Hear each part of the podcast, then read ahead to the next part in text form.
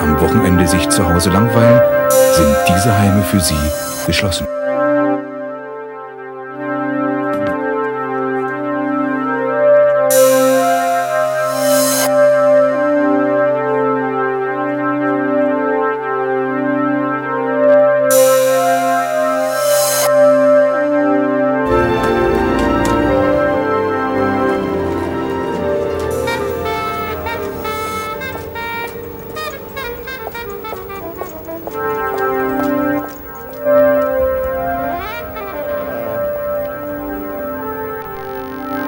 Eins von vier Freizeitheimen.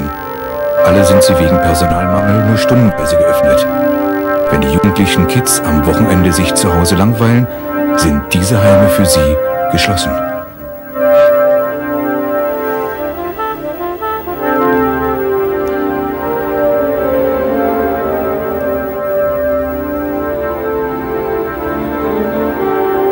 Wenn die Nacht hereinbricht, so meinen viele Jugendliche, dann träumen sie von einer besseren Zukunft.